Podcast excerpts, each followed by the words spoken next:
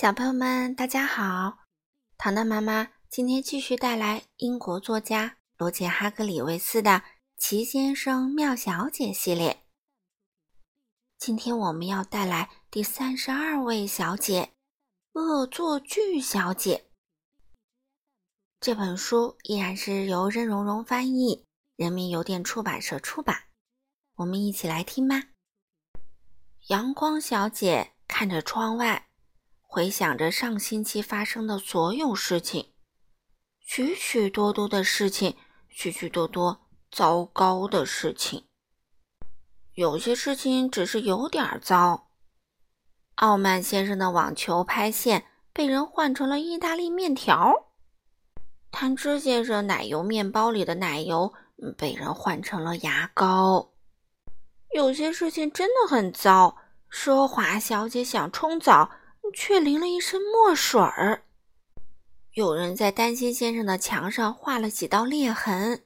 哎呦，担心先生担心的要死，害怕房子会倒塌，就挪到花园里的小棚屋去住了。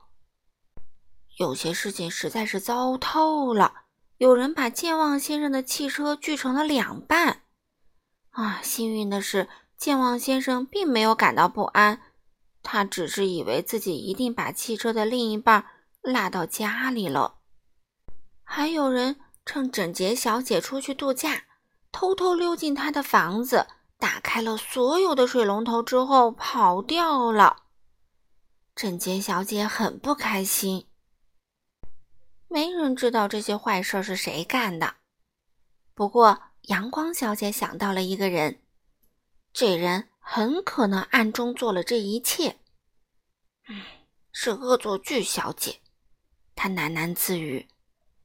恶作剧小姐的行为真的很不好，离好太远了，跟好简直不搭界。可是，怎样才能当面抓住恶作剧小姐呢？阳光小姐想了又想，终于她有主意了，一个非常聪明的主意。第二天，小镇广场上贴出了一张海报，说即将举办一个大赛，寻找上星期发生过的最离谱的骗人把戏和恶作剧。一等奖将获得免费度假的机会。嗯，获奖太容易了，恶作剧小姐对自己说：“那假期就像是专门为我准备的。”比赛的日子到了，中午。一大群人聚集在广场上，广场中央搭起了一个舞台。阳光小姐走上台，叫大家安静。每个参赛者都将上台讲述他们的骗人把戏。她向大家解释比赛程序，然后由评委小组确定一位赢家。第一位上台的是恶作剧小姐。恶作剧小姐迫不及待地来到台上。他太兴奋了。昨天他用了整整一晚上来挑选骗人的把戏，因为谁好谁差是由你决定的，所以他实在不知道该讲哪个。于是他把他所有做过的全部把戏都讲了出来，从傲慢先生网球拍的球拍线讲起，一直讲到整洁小姐家发大水。他讲的详细极了。恶作剧小姐讲的太忘乎所以，没注意到人群一下子都默不作声了。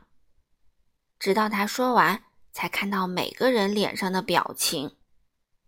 恶作剧小姐看了看阳光小姐，她是广场上唯一露出微笑的人，她笑得得意极了。恶作剧小姐顿时明白自己被骗了。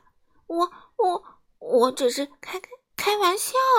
他结结巴巴地说：“还有什么要说的吗？”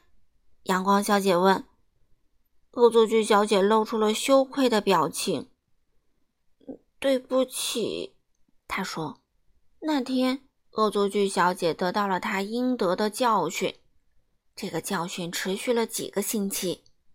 她花了很长时间来修复她损坏的东西，还要把整洁小姐的房子打扫干净。健忘先生的汽车永远恢复不到原来的样子了。幸亏他也不记得原来是什么样的了。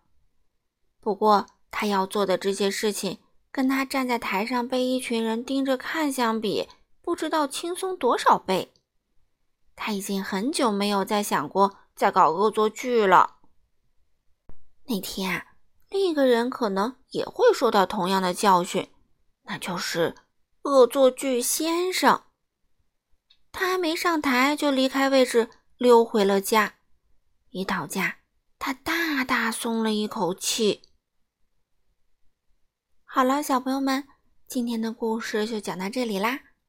下次我们会带来第三十三位先生——荒谬先生。另外呀，今天刚刚出场一下就走的这个恶作剧先生呢，将会在第三十六本的先生里出现。好了，小朋友们，今天的故事就讲到这里啦，我们下次再见喽。